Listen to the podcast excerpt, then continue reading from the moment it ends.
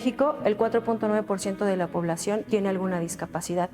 De estas personas, algunas podrán requerir el uso de alguna órtesis o alguna prótesis.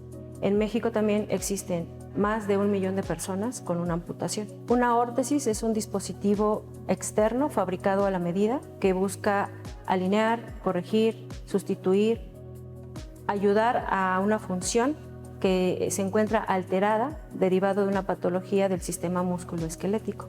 Una prótesis es un dispositivo externo fabricado a la medida que busca sustituir un segmento corporal ausente debido a una amputación que pudo haber sido adquirida o bien congénita. Aquí en la ENES Juriquilla, en la unidad de investigación, realizamos prótesis externas. Actualmente se llaman prótesis modulares porque están construidas de diferentes partes o módulos móviles e intercambiables que conforman a la prótesis. Las prótesis externas pueden implementarse en miembros superiores para los brazos y en miembros inferiores para las piernas. Va a depender del nivel de la amputación. Van a haber prótesis para el nivel parcial de pie, transtibial y transfemoral. Y las prótesis son modulares, están construidas de partes que se ensamblan y sustituyen esta parte faltante en la extremidad, ya sea superior o inferior. Y estamos en vivo en Diálogos en Confianza, mi querido Pepe. ¿Qué tal esta mañana? Para arrancar, primero que nada queremos agradecer a Inés Juriquilla por esta cápsula. Muchísimas gracias por dejarnos sentar y difundir esta información. ¿Qué pasa después de una prótesis? Es nuestro tema el día de hoy. Quiero agradecer a nuestras intérpretes de lengua de señas. Están con nosotros el día de hoy Lía Vadillo y Magdalena Alejo. Como siempre, Citlali al pie del cañón súper al pie del cañón con este tema tan importante que nos deja ver la evolución de la medicina. ¿Qué tal? Además, como las personas vamos a vivir más tiempo, es muy probable que en ese transcurso de la vida pues requeramos una prótesis y eso es algo muy importante porque en México al parecer se ponen mucho menos prótesis de las que las personas necesitarían. Aquí el tema es, ¿por qué está pasando eso? Usted necesita una prótesis o sabe de alguien que necesita una prótesis, pero está diciendo ahorita no. Bueno, véngase a platicar a Diálogos en Confianza, en donde es un programa que ya sabe, con evidencia, con solidez y con mucha diversión vamos a aprender de este gran tema. Mi querido Pepe, listísima y al pie del cañón en las redes sociales. Antes de presentarles a nuestros invitados, voy a hacer un llamado a toda la población el Canal 11 y el Instituto Politécnico Nacional se unen en los esfuerzos para ayudar a toda la gente de Guerrero, que les mandamos un abrazo gigantesco desde aquí, desde este foro, en nombre de todo Canal 11 y todo el Instituto Politécnico Nacional. Y hay un centro de acopio que se encuentra en la Escuela Nacional de Ciencias Biológicas, Unidad Santo Tomás. Está abierto de 10 a 17 horas. La gente me dice, híjole, pero ¿qué puedo hacer? Todos podemos hacer. Les voy a decir rápidamente qué es lo que más se necesiten. Si vas a la tienda, compra cualquier una de estas cosas extra y déjala por ahí. Aceites, granos y saborizantes, aceite, arroz, frijol, lenteja, azúcar, sal, sobres de sopas de pasta, cubos de consomé, harina para tole, chocolate en polvo, atún, sardinas, café solubles, latas de chiles, mayonesa, mermelada, papel de baño, jabón de barra, pasta dental, toallas femeninas, zacate, toallas húmedas, desodorante, rastrillos, peine, cepillos dentales, toallas faciales, escobas, cloro, jabón en polvo, guantes de plástico, fibra, cepillo tipo plancha, limpiador para pisos, jalador, recogedor, franelas y jerga. Todo esto lo voy a poner en las redes, se va a poner en nuestras redes sociales, yo lo voy a replicar en mis redes. Hay que ser buena onda, aquí lo están viendo en pantalla. Si tienes que ir a comprar cualquier cosa, compra una cosa de extra y vamos a mandarlo a nuestros hermanos de Guerrero, por favor. Hay que ser buena onda, hay que tratar de ayudar. Y ahora sí les voy a presentar a nuestros invitados, pero acuérdense que existe el 11 más. Si no les da tiempo de ver el programa, lo pueden ver en el 11 más aplicación que bajas muy sencillamente y ahí están todos nuestros programas. Ok, doctores, bienvenidos y gracias por estar aquí con nosotros. Les presento al doctor Luis Enrique Hernández Colín. Gracias, doctor, por estar aquí con nosotros. Gracias por la invitación. El doctor es ortopedista con alta especialidad en cirugía articular, integrante titular del Colegio Mexicano de Ortopedia y certificado por el Consejo Mexicano de Ortopedia, profesor de pregrado de la UNAM y de la Universidad Anáhuac.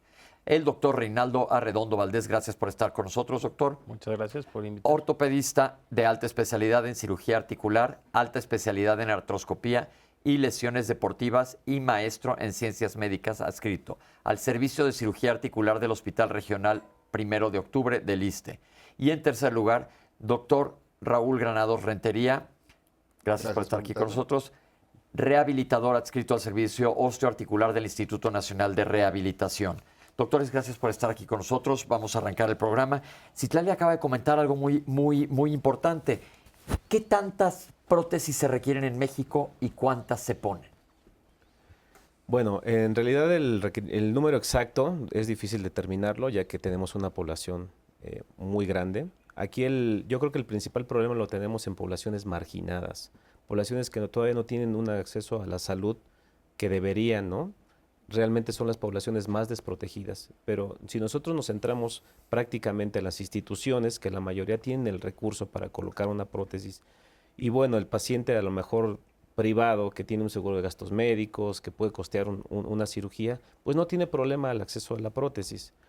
Aquí nosotros eh, lo que tenemos que considerar es que efectivamente los pacientes viven más años, se desgastan más rápido y el punto medular de la plática creo que es muy importante, que después de una prótesis, porque la mayoría de los pacientes que se desgastan de una articulación se van a desgastar de otra. Y del primer procedimiento va a depender si el paciente va a querer colocarse otra prótesis. Claro. Porque es mucho lo que vemos a lo mejor, eh, incluso en tus comentarios en las redes, de las malas experiencias que pueden tener unas personas, que si a la prima, que si a la tía le fue de la patada, pues no quieren ponerse una prótesis. Y ese es un, un problema muy importante. A mí me han tocado pacientes que me dicen, yo no me quiero operar, doctor. Hágame lo que sea, pero no me quiero operar por el miedo que tienen. Y eso va porque nosotros tenemos que entender que un reemplazo articular le puede cambiar la vida al paciente, para bien o para mal. Porque si el paciente tiene una complicación, que la principal complicación que todos tememos es una infección periprotésica en el que el paciente puede terminar hasta en amputación, pues ese paciente no le fue bien. Pero si nosotros desde un principio hacemos una planificación preoperatoria, tomamos todas las precauciones para evitar esa complicación, al paciente le va a ir bien. Per- perfecto. ¿Cuál es la diferencia entre una prótesis y una órtesis o ortesis? Como lo, comentaban en su cápsula, la órtesis va por fuera de lo que es el cuerpo y lo que es la prótesis o endoprótesis es, va dentro de una articulación. Esa es la diferencia que se tiene. Y comentando, eh, la situación que tenemos en México es que cada vez tenemos gente mayor y estamos llegando a vivir más años. Por lo tanto, actualmente considero que es insuficiente los centros de atención en la población para poder resolver los problemas osteoarticulares, sobre todo cuando ya se requiere una prótesis. Hay eh, tanta cantidad que son tiempos de espera hasta de años para poder eh, poderse eh, tener un- un- una, una prótesis este, ya sea de cadera, de rodilla. Ok, Esto es muy importante y lo que vamos a buscar en este programa es acercarlos a los especialistas y que sepamos cómo primero tratar de prevenir de que esto ocurra y por otro lado es muy importante que acudan con las personas adecuadas para evitar las complicaciones y sobre todo aprender a vivir después, porque ahorita en el previo el doctor nos dijo es muy importante que te la pongan bien, pero es muy importante después de esto que sepas cómo utilizar la prótesis de una manera adecuada y tenemos un testimonio de alguien que ya trae una prótesis, vamos a escuchar si te cambia la vida, qué sucede. Eh, mi nombre es Badrik Janesian González. Ahorita actualmente estoy usando mi prótesis temporal, que es transfemoral. ¿Qué quiero decir con transfemoral? Arriba de la rodilla.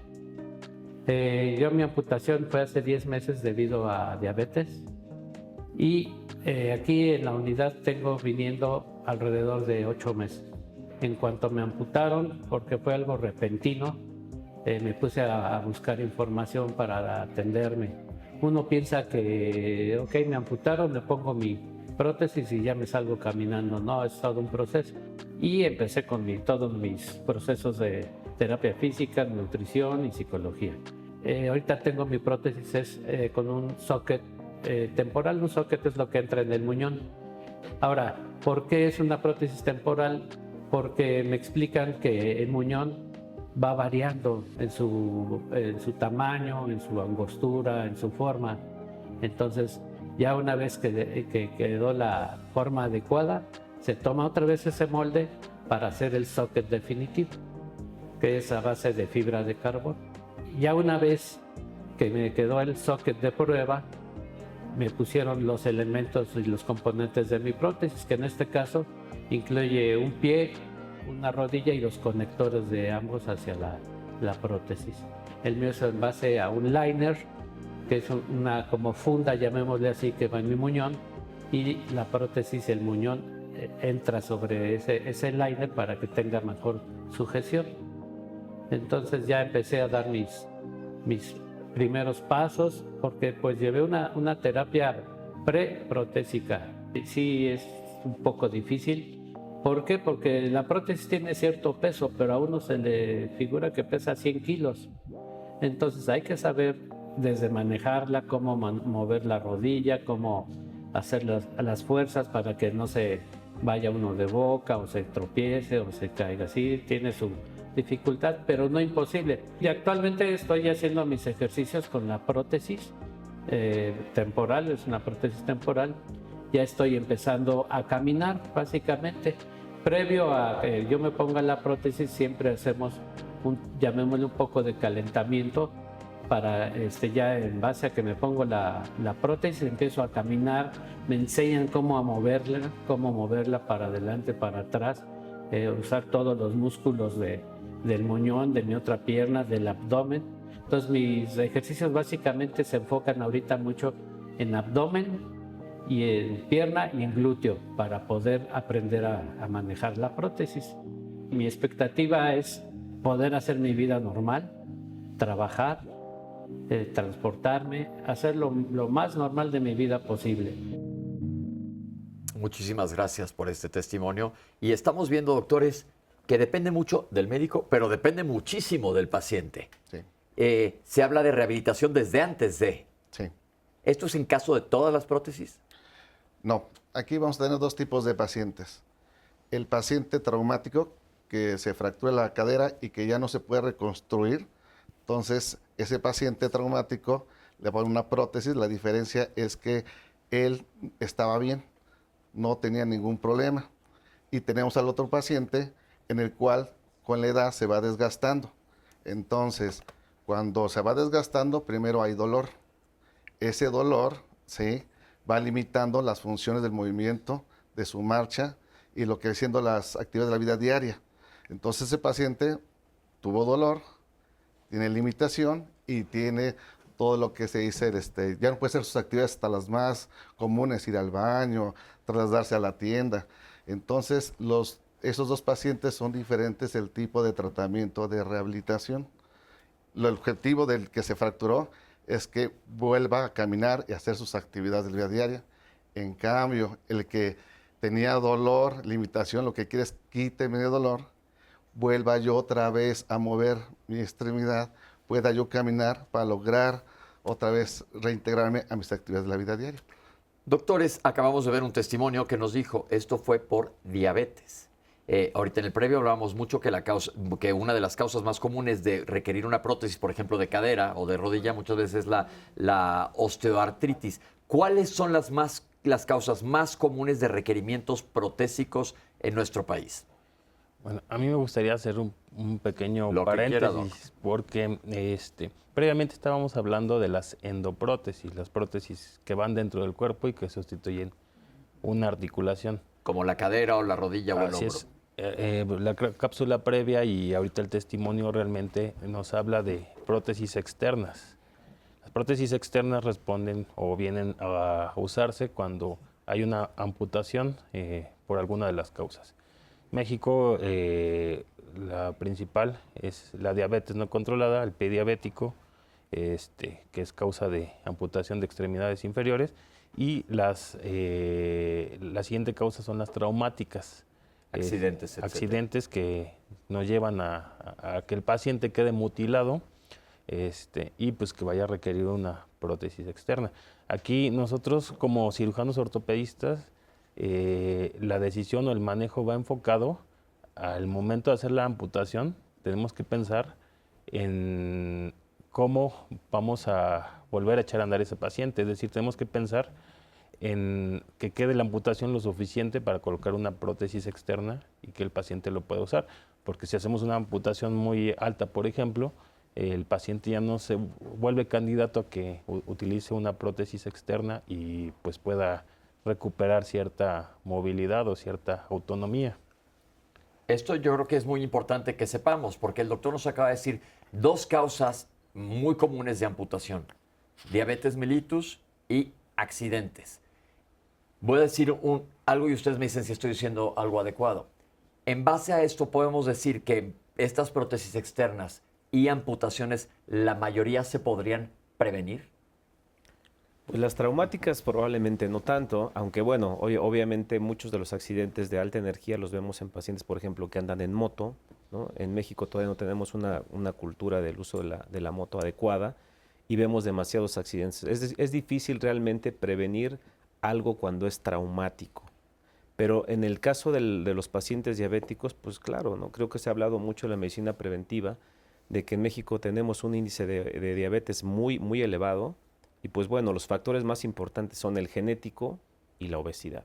Si un paciente que tiene carga genética de diabetes y es obeso, ese paciente va a ser diabético. Entonces, si nosotros cuidamos esos factores, sí podemos prevenir esas amputaciones que se hacen por un problema de vasculopatía o de neuropatía diabética. Y ahora, ya que la persona tiene diabetes, ¿cómo se cuida para evitar el pie diabético? Evitar las complicaciones de la diabetes. Recuerden que ya tuvimos ese programa y lo pueden ver en Diálogos en Confianza. Si tú tienes un buen control del, estás viviendo con diabetes, tener un buen control y siguiendo las indicaciones de tu médico, vas a evitar las complicaciones de la diabetes, que es lo más importante. ¿Y qué es eso? O sea, las complicaciones son de los vasos sanguíneos, son de ¿por qué les cortan el bueno, pie a las la, personas las para decirlo fácil? de ¿no? las diabetes son muchísimas. En el caso de las extremidades es lo más común es la vasculopatía, ¿Qué quiere que es- decir? que quiere decir alteración de la circulación. Ajá. Y ese paciente muchas veces puede tener una lesión que se convierte en una úlcera que no se trata, se infecta, se infecta el hueso y se pierde tejido. ¿no? Y es un paciente que ya es candidato a una amputación para evitar que esa infección ascienda y lastime alguna otra estructura o incluso de forma sistémica pueda provocar una complicación. Ahora bien, nosotros en el terreno de la, de la ortopedia o en la cirugía articular, que hacemos demasiado reemplazo articular, pues también tenemos pacientes diabéticos que a lo mejor están más controlados. Pero aquí es importante considerar que ese paciente que es diabético tiene un 10% más de posibilidades de tener una infección periprotésica, solo por ser diabético, Es decir, infectarse. de infectarse después de una, Después de una prótesis. de una prótesis. De ahí que estos procedimientos, si nosotros los hacemos de forma planificada, podemos tener un índice de éxito muy elevado. Son cirugías que no son una urgencia. Un paciente que tiene un desgaste, tiene un desgaste que le ha llevado muchos años. No hay ninguna urgencia por operar a ese paciente. Si el paciente se presenta con un desgaste articular avanzado y tiene varios factores de riesgo como es diabetes, hipertensión arterial, dislipidemias, otras enfermedades, se tiene que hacer un control adecuado de eso. Para eso existe una valoración preoperatoria. Nosotros tenemos que ver al paciente desde todo un enfoque, no solamente es la enfermedad, sino lo que hay alrededor de, la misma. Tenemos que ver si ese paciente o esa persona tiene un familiar que lo va a acompañar en su proceso después de la, de- de- la cirugía.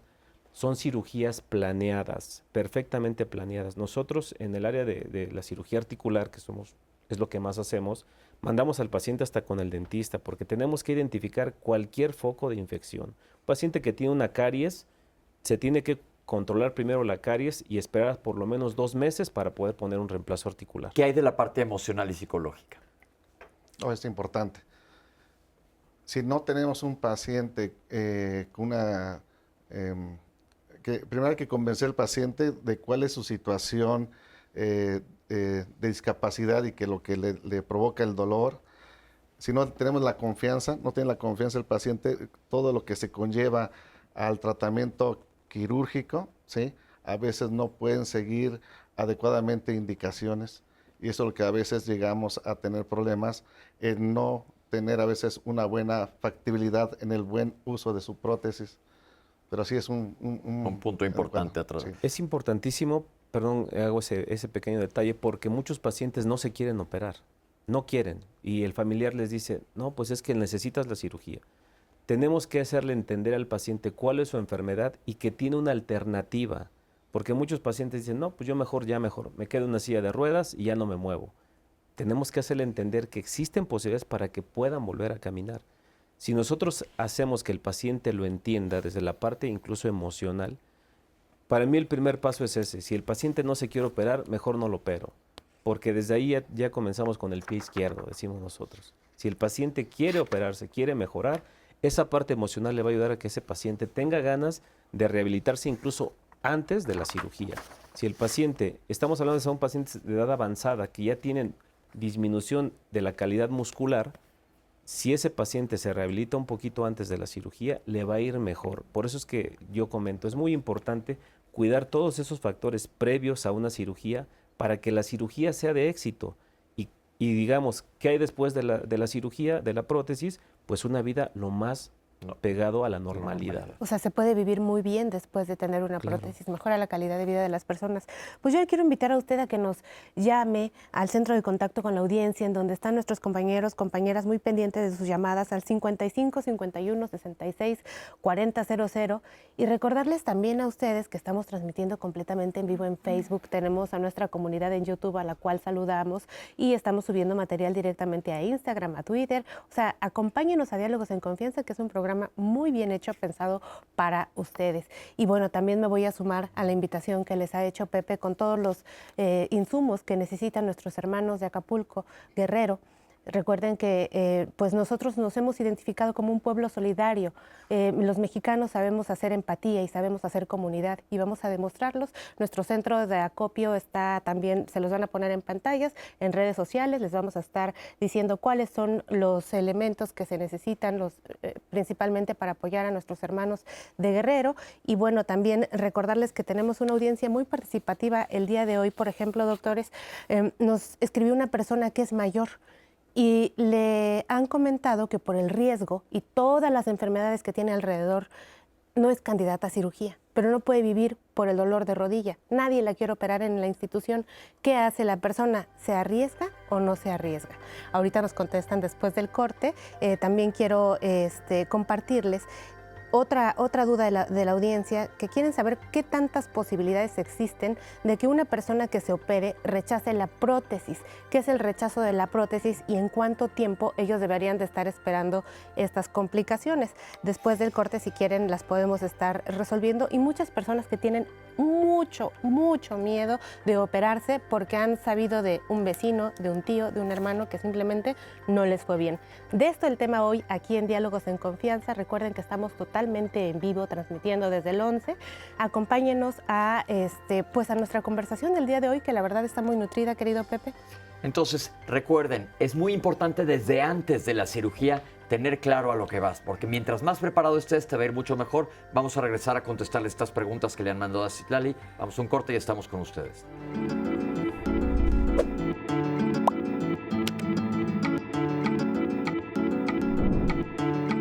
La rehabilitación o fisioterapia postquirúrgica favorece la reintegración del paciente a sus actividades con funcionalidad e independencia respecto a su estado clínico previo.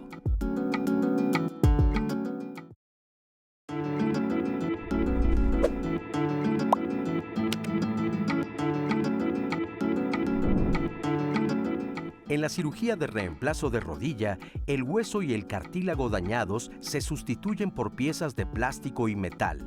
Es un procedimiento quirúrgico para que la articulación funcione mejor. Y estamos de regreso en Diálogos en Confianza después de una prótesis ¿Qué sigue? Ese es nuestro tema el día de hoy. Antes de ir al corte, estábamos conversando con el público, doctores, y quedaron en el tintero las preguntas que les pido que me ayuden a responder. En primer término, el de la persona mayor, que nos dice que alrededor de las comorbilidades ya no le quieren operar. Bueno, existen contraindicaciones absolutas y relativas para un reemplazo articular. Difícilmente un paciente va a tener una contraindicación absoluta. Eh, es decir, siempre hay algo que se pueda hacer el paciente a lo mejor tiene que controlarse muy bien con el cardiólogo. Incluso yo he operado a pacientes que tienen incluso marcapasos. Eh, en, el, momento el cardiólogo entra, monitorea el marcapaso, eh, a veces incluso lo desconecta por el tema de utilizar la, radiofrecuencia. Ahí utilizamos un bisturí que se llama eh, monopolar para generar menos este, energía. Entonces siempre hay alternativa. Habrá que evaluar el caso particular de ese paciente. Que no se ve por vencido, tal vez realmente una, una indicación absoluta para, para el procedimiento. Las demás indicaciones son relativas, entonces se pueden atender y se puede ofrecer un tratamiento a ese paciente. A mí me gustaría agregar, eh, bueno, compartirles un caso y agregar un poquito. Eh, difícilmente un paciente no se va a poder operar por ninguna circunstancia.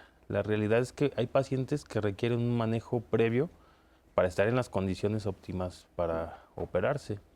Eh, tuve una tía, un familiar, que diabetes, hipertensión, le dio COVID, hizo dos neumonías posterior al COVID, este, eh, anemia, un estado muy, muy, muy delicado.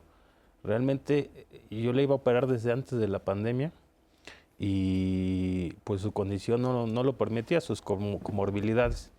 Eh, esta tía prácticamente nos llevó en tres años en manejo multidisciplinario con médico internista, cardiólogo, neumólogo, ponerla en condiciones adecuadas para poderla operar. Y afortunadamente se operó ya hace cuatro meses y ya está usando su, su prótesis. Entonces es un manejo que tenemos que llevar y ser, y ser muy cuidadosos para que el paciente realmente pueda operarse. La persona que nos dice que tiene miedo de operarse por eh, que pues sus referencias no son muy buenas. Había otra pregunta también que es interesante con respecto al rechazo de la prótesis. Es correcto, doctor. En realidad, los materiales que se utilizan eh, en, ortopedia son materiales biocompatibles. Eso quiere decir que están diseñados para que el cuerpo no los rechace. Ah, los casos de rechazo de un material son extremadamente raros. Lo que muchas veces sucede es que se infecta la prótesis. Y cuando hablamos de infección, que es una complicación, pues nadie quiere hablar de complicaciones, ¿no? Es más fácil decirle a una persona, rechazaste el material a que traes una infección. Y eso para mí es un error tremendo porque ese paciente se va con la idea de que se rechazó el material cuando probablemente lo que tiene es una infección. Eso es lo más seguro. Los materiales que se utilizan, hablamos hace ratito, comentó el doctor, el material que más se utiliza en rodilla, que es el cromo cobalto molibdeno, y esa, prótesis, ese metal se une o tiene un medio de unión al hueso a través de un cemento. ¿sí? Se llama metilmetacrilato. Ese cemento lo que va a hacer es un medio de unión entre la prótesis y el hueso. A través de las trabéculas o huecos que tiene el hueso se intruye el cemento y ese es el medio de fijación. La, mayor, la mayoría de los cirujanos utilizamos un cemento medicado, es decir, que viene con gentamicina, que es un, un antibiótico, para evitar un poquito más ese proceso de infección, aunque realmente hay estudios que han demostrado que el no medicado y el medicado no tienen gran diferencia, pero nosotros y sobre todo si tenemos un paciente que sabemos que es diabético, aunque esté controlado, preferimos poner un cemento medicado. Entonces, todo esto no que es que sea rechazo, sino más bien es infección, no es como cuando te ponen un riñón que sí puede rechazar. Claro, ahora también puede haber un aflojamiento de la prótesis aséptico, pero esa es una complicación que regularmente es tardía. Por eso hoy en día los materiales que utilizamos cada vez son un poquito más resistentes y duraderos. Hablando de los insertos, que es el plástico que comentaba el doctor que está entre los dos metales. En la actualidad incluso son de alta, de enlaces este, ultracruzados que le dan mayor resistencia e incluso están impregnados con vitamina E. Los impregnados con vitamina E duran todavía más. es decir, va mejorando cada vez más y más y más y más y más la biomédica para que esto sea mejor para más duradero. Perfecto. La pregunta de las personas que las malas referencias. Ok, bueno, en cuanto a las malas referencias o malas experiencias, este, en primer lugar, eh, yo invitaría a llevar todo el tratamiento conservador antes de una prótesis, ¿no? ¿En qué consiste esto? En primer lugar, pues eh, si hay sobrepeso, hay que llevar un buen control eh, de peso, disminuir el peso, disminuirle carga a las articulaciones y muchos, en muchos casos hay pacientes que eso les, disminuye o les quita el dolor cuando logran hacerlo. Segundo lugar, la actividad física. Este, eh, uno de los, de los ejercicios que más tienen evidencia que pueden ayudar al dolor en rodilla y cadera, justamente es el tai chi.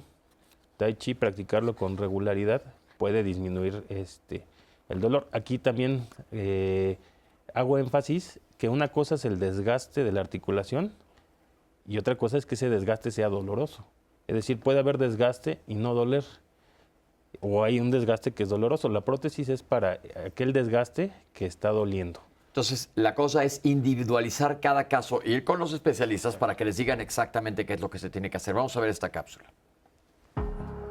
En México, las principales causas de uso de prótesis son en población adulta, cáncer, diabetes, y accidentes.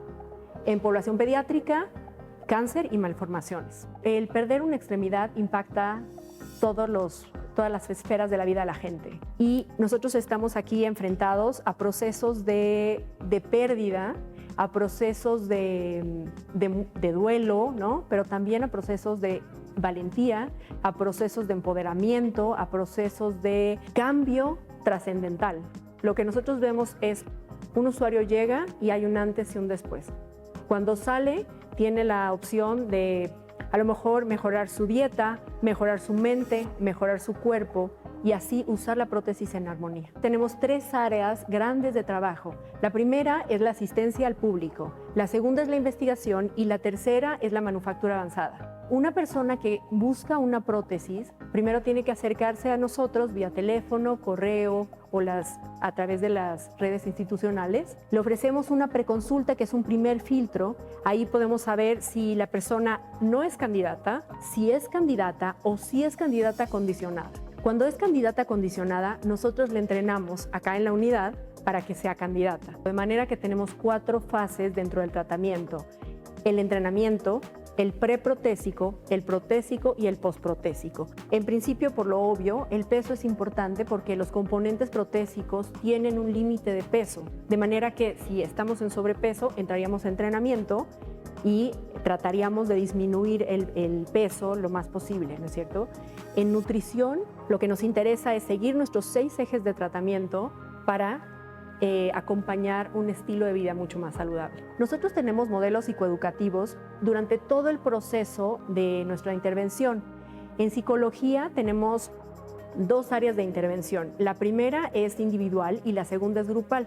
Desde que llegan nuestros usuarios, el primer día ven a los modelos de muñecas protetizadas. ¿Qué pasa? Algunos usuarios pediátricos vienen solo para órtesis y no para prótesis y les genera mucho interés y curiosidad ver a nuestros usuarios con prótesis. Los voltean a ver y nos dicen, ¿por qué, ¿por qué le falta la pierna? Y nuestros usuarios al principio lo que hacían era espantarse, ¿no? Lo que estamos logrando es naturalizar los diferentes cuerpos. Entonces les decimos, ese es un superhéroe de la vida diaria, esa es una persona que está en proceso de tener una nueva pierna y un nuevo brazo y es una gente muy valiente. Muchas gracias otra vez, en Juriquilla, por, esta, por estas cápsulas. Yo creo que esto es importante, es justo lo que decía el doctor. Desde antes, estas prótesis externas, irse preparando y cambiar la perspectiva. Claro. Eh, cada paciente, hablando del paciente protésico, del amputado, también se debe individualizar muy bien, porque tenemos que saber que una prótesis va a tener un peso, y si ese paciente ya tenía problemas metabólicos, va a ser un gasto energético mayor que podemos agravar su patología, sobre todo a nivel cardiovascular. Entonces, se tiene que hacer muy buen interrogatorio a esos pacientes. Tenemos que hacer pruebas hasta de esfuerzos, ¿sí? para ver cómo está su, su sistema cardiovascular y pulmonar. Y en base a eso, se va a ver cuál es lo más adecuado del tipo de prótesis externa que necesitan esos pacientes amputados. Entonces, hay en el servicio del instituto hay un equipo este, multidisciplinario donde valoran al paciente individualizado, a cada uno, y con el equipo este, ortésico, ¿sí? refieren cuál es la mejor prótesis ideal que necesita ese paciente. No es la misma prótesis. no es una receta. No es receta. Son totalmente individualizados. ¿sí? Pero tomando en cuenta todos los parámetros. Entonces, y cada paciente tiene parámetros diferentes, como lo acabamos de ver, tratar de mejorar todas las comorbilidades, como comentó el doctor desde antes, para cualquier tipo de prótesis, pero ya salió en estos pequeños minutos la, las palabras tipos de prótesis y tenemos una cápsula. Vamos a verla. Las prótesis las podemos clasificar desde diferentes puntos de vista. Tenemos prótesis internas y prótesis externas. Las prótesis externas generalmente son las que se colocan en los pacientes amputados y las prótesis internas son aquellas que van en las articulaciones y podemos clasificarlas, por ejemplo, de acuerdo a la región anatómica. Las más comunes son las prótesis de cadera, las prótesis de rodilla, y las prótesis de hombro. Sin embargo, existen prótesis para cualquier articulación como codo, tobillo e incluso las articulaciones de la mano. También otra forma de clasificarlas es por el medio de fijación. Las prótesis pueden estar cementadas o no cementadas. El cemento simplemente eh, es, una, es una ayuda que podemos tener para que estas prótesis eh, tengan una mayor estabilidad en ciertos pacientes con fragilidad, por ejemplo, eh, ósea, donde los huesos son más susceptibles a fracturarse durante el procedimiento quirúrgico. Otra forma de clasificarlas serían, por ejemplo, por el número de componentes. En las prótesis de cadera podemos hablar de prótesis totales, o prótesis parciales. Tenemos las artroplastías totales de cadera, donde tenemos un componente que va sobre el acetábulo y otro componente que sustituye la cabeza femoral. También tenemos las semiartroplastías, que generalmente son la sustitución de solo la cabeza femoral y que se utilizan exclusivamente en fracturas. Y tenemos otras prótesis como las de resuperficialización, que nos permiten eh, utilizarlas en pacientes jóvenes para no tener que remover completamente el hueso.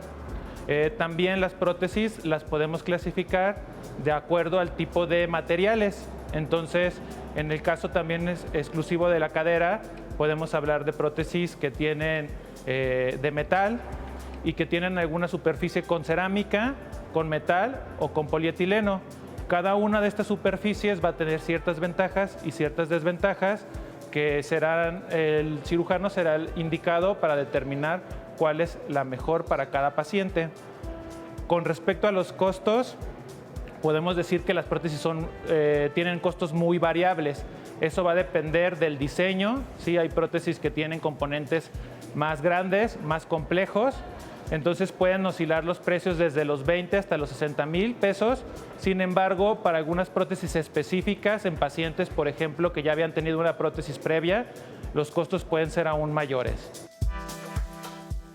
Eh, esto es interesantísimo porque estamos viendo que es todo un mundo las prótesis. Nada más pensamos en una prótesis como algo relativamente sencillo, pero estamos viendo que es mucho más complicado, pero que se puede vivir y muy bien después de una prótesis. Y tenemos comentarios de la gente. Tenemos eh, muchas llamadas. Por ejemplo, María Teresa Castillo nos llamó de Guadalajara. Tiene 66 años. ¿Qué tan recomendable es una cirugía de rodilla cuando a una persona se le rompió el menisco? Si la persona tiene 68 años. Bueno, realmente en la prótesis de rodilla, uno de los pasos este, que se llevan durante la cirugía es justamente eh, se retiran los meniscos. ¿no? Eh, se retiran los meniscos, se retira el ligamento cruzado, se retira la superficie articular. Es decir, eh, realmente la, lesión de menisco como tal no va a condicionar una... Requerir una prótesis. Requerir una prótesis, pero el desgaste que condiciona, sí. Bien. Okay. Felipe Salinas tiene un hijo al que le amputaron un pie hace año y medio. La cicatrización va bien y están en espera de ponerle una prótesis para que pueda hacer su vida y seguir trabajando. ¿Qué pueden hacer para conseguir esta prótesis? ¿A dónde deben de ir para continuar con terapias? Y por supuesto quieren hacerlo sentir mejor. ¿Y de dónde es el, paciente? Eh, no nos puso de dónde es. Bueno, si es a nivel de la ciudad o el área metropolitana, pueden acudir a sacar una cita al Instituto Nacional de Rehabilitación, ya que existe la clínica específicamente de amputados. Ah, muy bien, doctor, gracias. Si es en otra área, como están en las cápsulas en, Querétaro, en Juriquilla, igual hay que acudir. Y los centros de rehabilitación por parte del DIP en diferentes estados tienen también centros donde pueden atenderse para este tipo de, valoración y ver la prótesis. Gracias, doctor. Guadalupe Miranda tiene una sobrina de 30 años, tuvo cadera dislocada al nacer, nos pone. Tuvieron que operarla en tres ocasiones y le han dicho, dicho a los médicos que prácticamente tiene una cadera de una persona de 80 años. Así le mencionaron que necesita colocarse una prótesis de cadera. Su pregunta es, ¿cuánto tiempo funciona la prótesis de cadera en el cuerpo de las personas? Buena pues, pregunta. En ese caso en particular, al ser un paciente joven, hablábamos de que hay varias alternativas. Eh, nosotros siempre tratamos de pensar que como la prótesis tiene una vida útil y se va a aflojar y solamente tenemos prácticamente una oportunidad de recambio, es decir, colocar una prótesis secundaria o de revisión, en pacientes jóvenes siempre son un reto por la edad que tiene. En este caso tiene 30 años. Hay que evaluar el caso de forma particular para hacer una buena planeación preoperatoria y definir qué tipo de prótesis sería la más adecuada. En este caso, yo me inclinaría por una prótesis de doble movilidad en el que le vamos a permitir incluso colocar, yo le pondré un vástago corto que se llama de anclaje metafisario, que queda en la parte de arriba del fémur, para que esa, esa prótesis, a la hora de hacer una revisión, podamos incluso poner un componente que le sirva todavía muchos años más. Pero lo ideal es que vaya con el médico y se le haga eh, y, y se le diga Esa exactamente una evaluación, como se ha comentado a lo largo del programa, que se cheque específicamente y qué hacer. Pero la pregunta fue, ¿cuánto te dura una prótesis? Si me pone una prótesis, ¿cuál es la vida media de una prótesis? La vida media puede ser entre 25 hasta 35 años. Ok, perfecto. Bien, doctor, gracias. Griselda García, de 44 años de Morelos, a su padrino hace algunos meses le cortaron la pierna en el IMSS. Le gustaría saber si el IMSS cuenta con algún programa en donde puedan brindar prótesis a los pacientes que perdieron la extremidad. Sí, sí cuenta con un este programa, este, y nada más hay que acudir en el lugar eh, más cercano de sus clínicas que tengan este programa de, de prótesis. Asunción Rentería, de 82 años, nos pregunta generalmente cuánto es el, pre- el precio de una prótesis. No nos dice si de cadera, de rodilla, de nada, pero cuál es, cómo andan oscilando los precios de la prótesis. Pues realmente los precios hoy en día, con la apertura del mercado, hay de muchos precios, ¿no? Entonces, una prótesis puede salir, el costo propiamente de la prótesis desde unos 35 mil pesos a 60. 160 mil pesos Wow. una de hombro o más, ¿no? Eh, Eso en cuanto a endoprótesis. En prótesis externas los costos también varían muchísimo. Ok. María Guadalupe Castillo Galindo, de 76 años de Morelos, tiene dos prótesis en cada rodilla respectivamente, pero ya por su edad no le quieren hacer nada. Se le aflojó un poco y quisiera saber si esto tiene remedio. ¿La pueden atender? Claro, se puede hacer una, una- una prótesis de revisión, habrá que evaluar el caso, ver el, el- seguramente tiene un aflojamiento aséptico, es decir, no infeccioso, en el que habrá que definir qué componente se puede cambiar, si nada más es la tibia, el componente tibial, el que está aflojado, o el femoral, y hacer el recambio de uno u otro componente. Sí se puede ofrecer una alternativa. De prótesis de rodilla hay muchísimas preguntas, doctores. Nosotros preparamos una cápsula y si les parece la vemos y regresamos a reflexionar sobre el asunto. Pero la cirugía de rodilla, de una prótesis de rodilla, le pedimos al paciente que lleve una buena dieta. En dado caso, si tiene identificados otros padecimientos como padecimientos de presión alta, padecimientos de azúcar, es decir, la diabetes, si tiene algunos de estos padecimientos u otros que estén bien controlados. Es decir, que el azúcar esté en buenos niveles, que la presión esté en buenos niveles, precisamente para evitar complicaciones que pudieran eh, presentarse si estas enfermedades no están bien controladas, ¿no? Como aumentar, por ejemplo, el riesgo de infecciones, riesgo de infarto, ¿sí? Si llevamos todo esto a cabo, pues bueno, tenemos un procedimiento mucho más seguro y podremos tener una salida de la cirugía pues bastante buena, ¿no? Como ese resultado que siempre queremos. Una vez realizada la cirugía, el paciente siempre debe de cuidar su herida, ver que no haya sangrado, cuidar el vendaje, cuidar que este vendaje no se moje, mantener las heridas secas, limpias. Una vez que llevamos esto a cabo, pues bueno, pasarán dos semanas en promedio para que su médico lo vuelva a ver, se revisen las heridas nuevamente, se retiren puntos. Eh, sabemos que pues, desde el inicio es muy importante que el paciente eh, mantenga el movimiento de su rodilla, ¿no? Inclusive la mayor parte de las veces los pacientes se paran a caminar al día siguiente de su cirugía y esto pues bueno nos beneficia mucho puesto que la rehabilitación va a ser mucho más sencilla. Esto nos ayuda con el fortalecimiento, ayuda a que no perdamos demasiada masa muscular y nos ayuda a tener una salida de la cirugía mucho más sencilla. Ya entrados en la fisioterapia, en el centro de rehabilitación se enfocarán en aspectos como fortalecimiento del muslo, fortalecimiento de los músculos eh, de la parte baja de la pierna y junto con esto reeducación de la marcha para evitar tener cualquier tipo de cojera o eh, dificultad en la marcha. Con esto, pues bueno, finalmente para poderse adherir nuevamente a sus actividades diarias como lo venía haciendo previo a la cirugía. Finalmente, también eh, la situación de mantener un peso ideal, lo más cercano a lo ideal, nos va a ayudar mucho precisamente para em, evitar un desgaste prematuro en nuestras articulaciones y asimismo para poder mantener la prótesis en buen estado, puesto que estas prótesis también tienen un desgaste. El desgaste va a ser mucho menor cuando pues, tengamos nuestro peso lo más cercano a lo ideal, llevando también una buena dieta y cuidando eh, nuestro, nuestra salud en general, pues nos llevará a un resultado mucho mejor. Yo creo que esto es muy interesante, dice Citlali, que mucha gente pregunta sobre las rodillas. ¿Es la que más se pone prótesis de rodillas, doctores? Sí. Sí.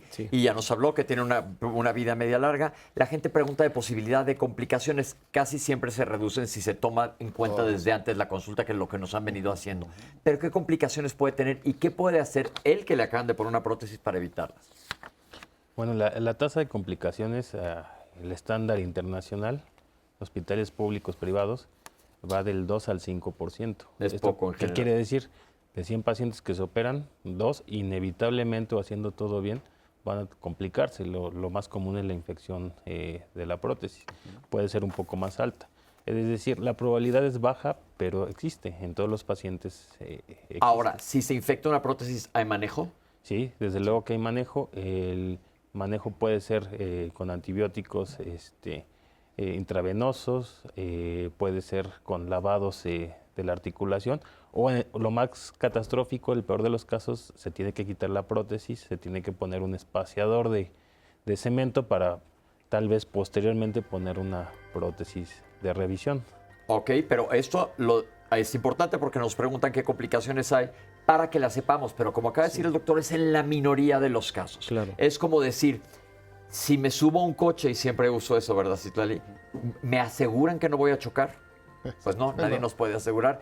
Pero hay que tomar todas las precauciones, utilizar un cinturón de seguridad, manejar la, velocidad que se dice, seguir las indicaciones de tránsito. Aquí en una prótesis es muy importante que sigan las indicaciones que te da tu médico desde antes y desde y no desde antes y después, porque también la rehabilitación es muy muy importante. Entonces vamos a hacer un corte ahorita, pero vamos a regresar para seguir platicando de las prótesis. Todavía nos falta hablar un poco de cadera y nos falta hablar también de hombros. Si bien lo más común, y como dijo Citlali, es las rodillas, no nos olvidemos que existen otros lugares que son comunes. Vamos a hacer un corte y regresamos con ustedes. Estamos totalmente en vivo aquí en Diálogos en Confianza.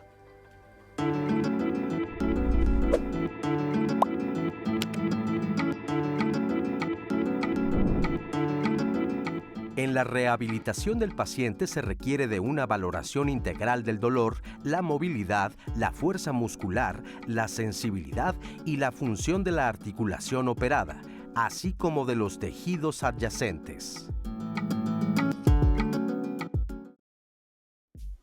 Los pacientes candidatos a un reemplazo protésico de cadera, que no sean por una fractura e independientemente de la edad, porque tenemos pacientes muy jóvenes a los que se los colocamos, pero que habitualmente es en pacientes mayores, tienen que entender primero la importancia de esto.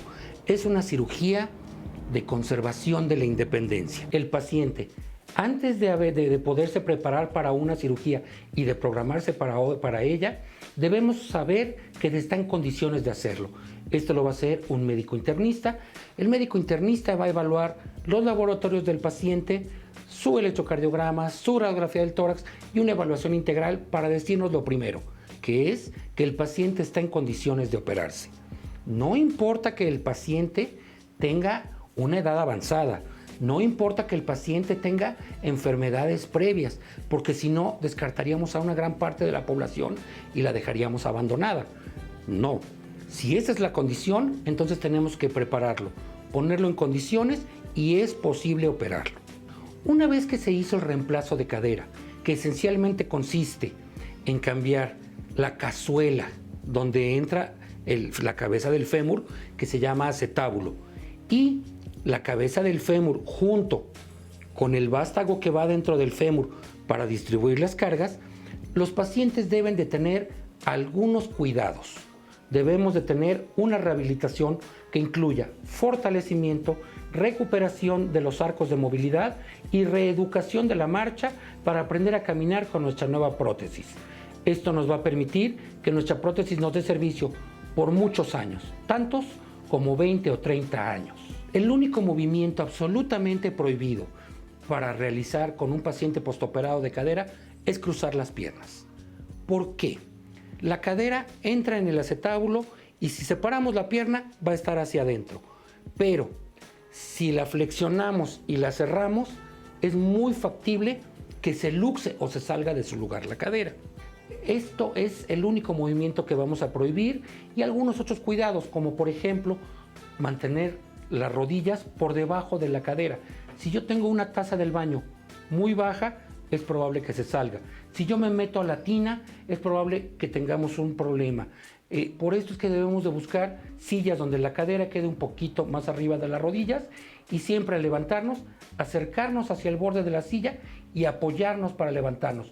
No balancearnos para evitar una caída y, y posibles complicaciones de esto. Doctores, ya escuchamos que lo más común es las rodillas, pero siguen las caderas y de como que da más miedo la cadera. Es una cirugía que nos imaginamos que es algo como muy agresivo. ¿Cómo me van a cambiar la, articulación de la cadera? Explíquenos, es algo sencillo. Eh, ya escuchamos lo que hay que cuidarse de varias cosas. La rehabilitación después o desde antes. Bueno, pues ningún procedimiento quirúrgico es sencillo. Nosotros decimos no hay enemigo pequeño. Todo lo que se planea tiene un índice de éxito más alto.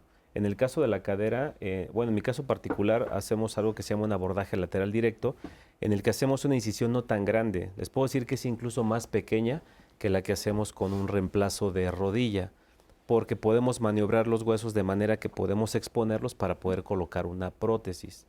Ahora, en la actualidad incluso eh, existen otro tipo de abordajes, que digo, no, no me voy a adentrar en eso, pero sí quiero eh, hacer mención de que no es un procedimiento realmente complejo cuando ya estás adiestrado para hacerlo.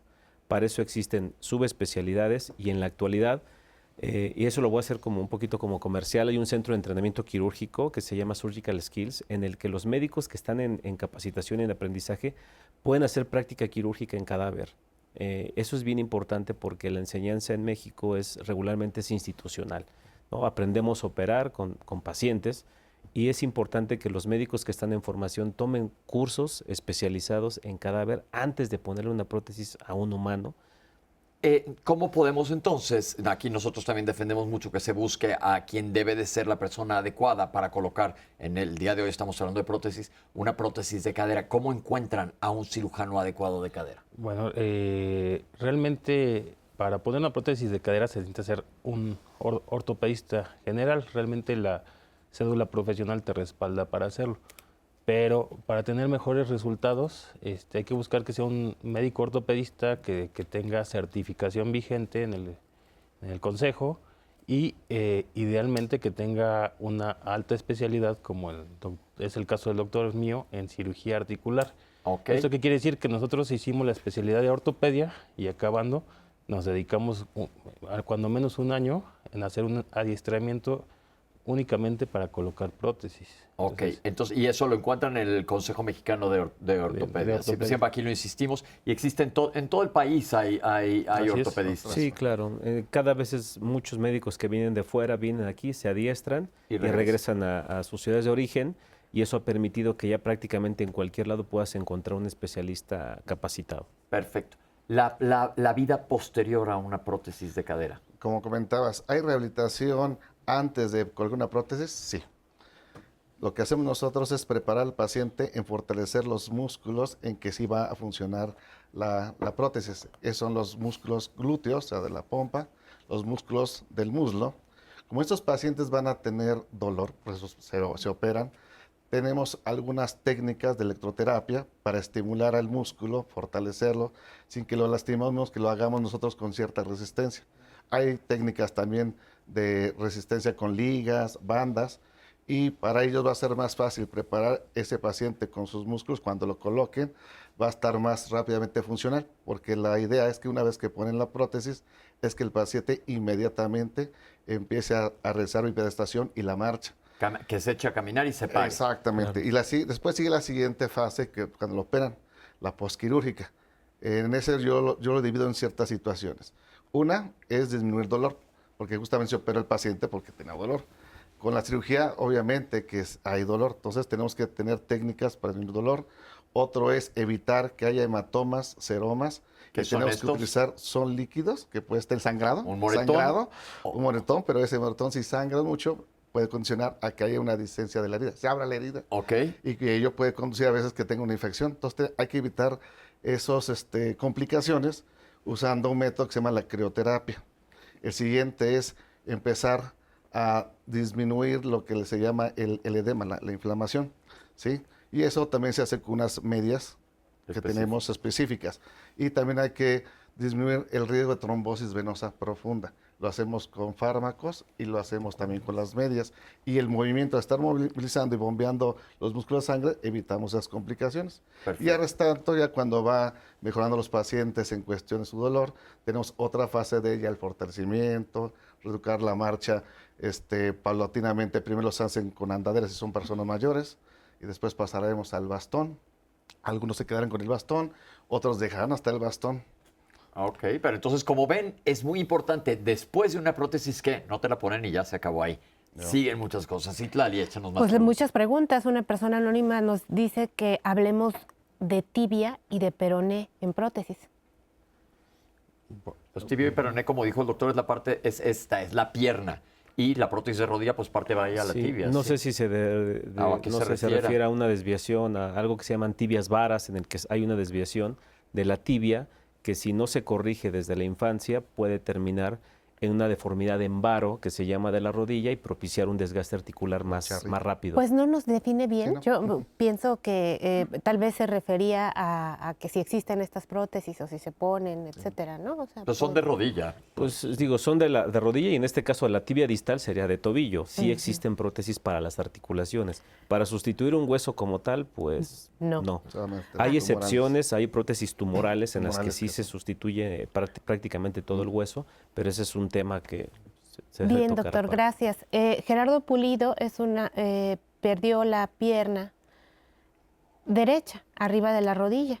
¿Y dónde puede acudir para, esto fue hace un año, cuatro meses, y fue consecuencia de diabetes? ¿A dónde puede acudir para poder llevar el tratamiento? Si no es derechohabiente, puede acudir al Instituto Nacional de Rehabilitación o también a un centro que se llaman los CRIS de, por parte del DIP. Y si es derechohabiente, al IMSS puede estar en la unidad de, del región sur o la norte. Y en el ISTE está el, el 20 de noviembre, 1 de octubre, ¿verdad? Donde pueden acudir, si fuera derechamente, a alguna de esas instituciones. Gracias, doctor. Eh, ¿La prótesis de cadera afecta las relaciones sexuales en las mujeres o en hombres? Mm, no, propiamente, eh, en realidad tiene que ver con la colocación. Yo les comentaba hace un rato que hay unas prótesis que se llaman doble movilidad, que tiene un, rango de movilidad muy amplio y nos permiten, eh, anteriormente sí estaban más limitados, sobre todo en la parte que se llama la abducción, es decir, cuando abrimos las caderas. Hoy en día con ese tipo de prótesis es mucho más factible realizarlo de una manera cómoda, porque sí es un tema que a muchos pacientes sí les preocupa y lo, lo preguntan. Natividad Miguel, de 78 años, de Nezahualcóyotl, Estado de México, lamentablemente tiene una lesión en su tobillo izquierdo y únicamente le han dado medicamentos para los cuales pues no ha funcionado. ¿Hay prótesis de tobillos? Sí, hay prótesis de tobillo. Realmente eh, no se tienden a usar mucho porque la durabilidad o el índice de fracaso es mucho más alto. Entonces hay cirujanos que se dedican a la cirugía de pie y tobillo que tienen esa expertise particular para manejo de prótesis de tobillo, pero la vida media es mucho más, más corta. Dura entre dos años, tres años y a veces los pacientes terminan en una artrodesis, que es fijar totalmente el tobillo. Creo que es una de las prótesis que no se ha llegado a perfeccionar y es el que a nivel mundial no se recomienda mucho por la, por la poca, por mucho ocho años, diez años llegan a durar las que son más más este... Le recomendamos a esta persona que ve el programa que hicimos de problema de pies. Es muy específico y ahí puedes ver a alguien que se dedique únicamente a pies y se resuelva tu problema. Ojalá y te vaya súper bien. Marta Esquivel, aproximadamente hace un año le amputaron la pierna izquierda por arriba de la rodilla. Su duda es de lo que hablamos aquí en nuestro foro acerca de la cirugía de prótesis. Entonces, ¿a qué se refieren? Ella pregunta específicamente, ¿debe someterse a otra cirugía para colocarse la prótesis? Eh, no, no realmente. Lo que se hace es un proceso de adaptar este, el muñón, es decir, el resto de la pierna que le queda, este, al socket. Socket va a ser la parte de la prótesis externa que se va, se va a colocar ahí. Ese es un, todo un proceso porque el muñón se va remodelando, es decir, va sufriendo ciertos cambios, va haciendo un eh, endurecimiento y muchas veces el proceso de la colocación del socket se tiene que estar este, cambiando periódicamente por los mismos cambios que tiene. Entonces no, no requiere otra prótesis, pero sí un proceso de adaptación y rehabilitación. Felipe Torres tiene una prótesis en la rodilla derecha. Se la pusieron hace 12 años y es tiempo en donde ya está un poco floja y desgastada. Necesita un reemplazo. Su pregunta para los especialistas es si es complicado este reemplazo. Eh, técnicamente sí es más complejo porque cuando hacemos una cirugía de revisión tenemos que cortar más hueso. Entonces eso lo vuelve una cirugía un poco técnicamente más compleja pero con los componentes adecuados y una prótesis adecuada seguramente puede tener una, una buena evolución. Es el mismo procedimiento que la prótesis inicial, una buena valoración preoperatoria, una buena planificación preoperatoria y el resultado puede ser bueno. Y miren, doctores, a mí me da mucho gusto recibir estas llamadas, como por ejemplo la de José Luis González, en donde las personas mayores que ya están viendo el programa se están animando cada vez más a tener la funcionalidad y la independencia que les ofrecen las prótesis. Por ejemplo, él nos dice, soy de la Ciudad de México, convive con diabetes, le hicieron una revascularización y le amputaron el pie derecho. A él le gustaría saber si es aspirante a una prótesis. El caso debe ser individualizado. Este, dependiendo del tipo de amputación que le hayan hecho, eh, puede o no colocarse. Lo ideal sería acercarse a un eh, protesista ortesista, el cual le puede eh, Decir que ampliar la información y decirle si es o no candidato a, a este tipo de prótesis. Perfecto, vamos a ver esta. Nosotros normalmente hablamos mucho de la cadera, pero se habla de los hombros, hay otra cintura, la cintura escapular. Vamos a ver qué hay de los hombros.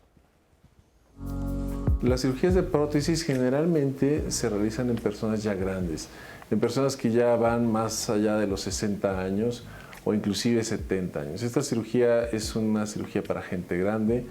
Hay causas que pueden eh, provocar que una persona joven requiera esto, entre otras causas pueden ser enfermedades congénitas en donde hayan perdido el cartílago, enfermedades como la artritis reumatoide también puede acelerar la aparición o el desgaste del cartílago y con esto pues un dolor suficiente como para tener que hacer una artroplastia.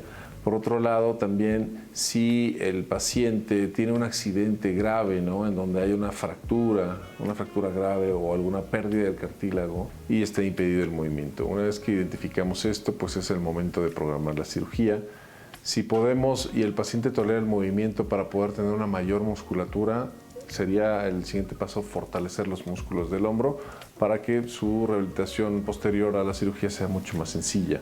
El paciente pues, no tenga infecciones fúngicas, es decir, infecciones en las uñas o en alguna otra parte del cuerpo visible, ¿no? infecciones de vías urinarias, infecciones en los dientes. ¿no? Entonces hacemos un examen general del paciente, tanto de laboratorio como físico, auscultación, para descartar cualquier otra causa que nos pudiera eh, en un momento dado provocar alguna infección o complicación eh, después de la cirugía. Una vez realizada la cirugía, pues veremos que pasen alrededor de dos semanas para el retiro inicial de puntos o grapas. Para la rehabilitación en el aspecto de la cirugía de artroplastia total de hombro, eh, nos encaminamos principalmente a aumentar el rango de movilidad del hombro, ¿sí? hacer ejercicios que nos fortalezcan músculos como el deltoides, el manguito rotador famoso, ¿no? Adicionalmente, eh, músculos del cuello nos va a ayudar mucho para poder eh, restablecer una vez más la movilidad de nuestro hombro, ¿no? para poder hacer todas las actividades que veníamos haciendo previamente a que se presentaran pues, todos estos accesos de dolor que ya impedían mucho al paciente desde el inicio del padecimiento. La fisioterapia, yo siempre le digo a todo mundo, es el 50% para tu mejoría al 100%. Primero se requiere que pues, se haya hecho una cirugía excelente, una técnica muy buena, una prótesis de muy buena calidad también, por supuesto.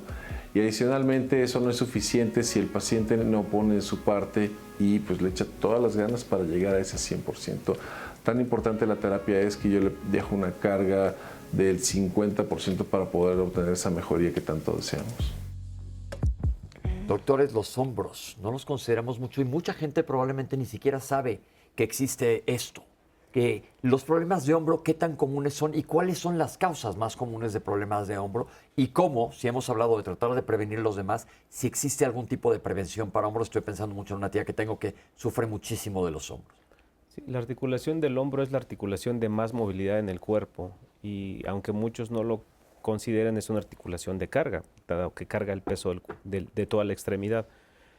Lo más común en el hombro ver es algo que se llaman síndromes de pinzamiento, en el que se empieza como su nombre lo dice, a pinzar el manguito rotador y empieza a provocar una lesión que se puede hacer crónica. Dinos rápidamente qué es el manguito El, rotador. el manguito rotador es la confluencia de cuatro tendones, de cuatro músculos que nos ayudan a los movimientos de rotación del, del hombro. Básicamente es el supraespinoso, el infraespinoso, el redondo menor y el subescapular. Son los que componen el mango rotador. Cuando tenemos una lesión crónica de ese mango rotador que se puede convertir en una lesión masiva, es decir, irreparable, eso nos va a provocar un desgaste articular. Y ese desgaste articular puede ser susceptible de un reemplazo articular de hombro. La limitante en el caso del hombro es que eh, a una, colocando una prótesis de forma adecuada, sí quedan con limitación funcional. Es decir, es imposible lograr la abducción completa del hombro con una prótesis. El otro caso son las traumáticas, es decir, las fracturas de la cabeza del húmero, que muchas veces pueden ser manejadas con una hemiprótesis. Es decir, no hay que sustituir la, la articulación por completo, se puede colocar una hemiprótesis y ahí lo más importante es eh, que esos tendones del manguito rotador se puedan reinsertar a la prótesis para tener la función, pues ahora sí que en, en un rango de movimiento lo más completo posible. ¿Qué hay del antes y después de una prótesis de hombro? Mucho. Antes es el paciente tiene demasiado dolor, una limitación importante al peinarse, comer, vestirse, ¿sí? Entonces, cuando les ponen las prótesis de hombro, quitas dolor, mejoramos la movilidad y tenemos lo que es volver a reintegrarlos a esas actividades que parecen básicas, el de peinarse, comer. Tan importantísimas. Es importantísima, ¿sí? Y si es un, este, un cambio radical a integrar a ese paciente a sus actividades de la vida diaria. Ok. ¿Podríamos decir que la gente le tiene más miedo al hombro que a otras articulaciones? Em, no realmente. El hombro, digamos que en cuanto a prótesis es impopular. ¿Por qué? Porque hay menos médicos que le entran a operar hombro. Este, no es tan frecuente como lo es rodilla, cadera. Este, y las causas pues, son, son diversas. Sin embargo, es una cirugía bastante buena. Los implantes eh, en un inicio tendían a, fallar, han ido evolucionando, han ido mejorando. La oferta de implantes en México era muy limitada, cada año va creciendo más, tenemos eh, más dis- disponibilidad, diferentes implantes, y es una cirugía pues que, que- que va creciendo, va creciendo realmente. Nos queda prácticamente, se nos acabó el programa, nos queda un par de minutos. ¿Qué le podemos decir al público en general en plan prevención? ¿Qué les podemos decir de manera generalizada en prevención en unos segundos? De manera de prevención es que eh, se cuiden, obviamente, aunque ya les expliqué que el cartílago no duele, una- la mejor forma de evitar algo es prevenirlo, es decir, cuidar su peso, hacer ejercicio, la masa muscular estabiliza las articulaciones, si son, tienen algún factor de riesgo para diabetes, pues obviamente cuidar su alimentación, eh, eso es básicamente fundamental y que hagan ejercicio. Las personas después de los 50 años perdemos hasta el 1% de nuestra masa muscular. Entonces, si no hacemos ejercicio, la mejor manera de mantenernos jóvenes o vigentes es haciendo ejercicio.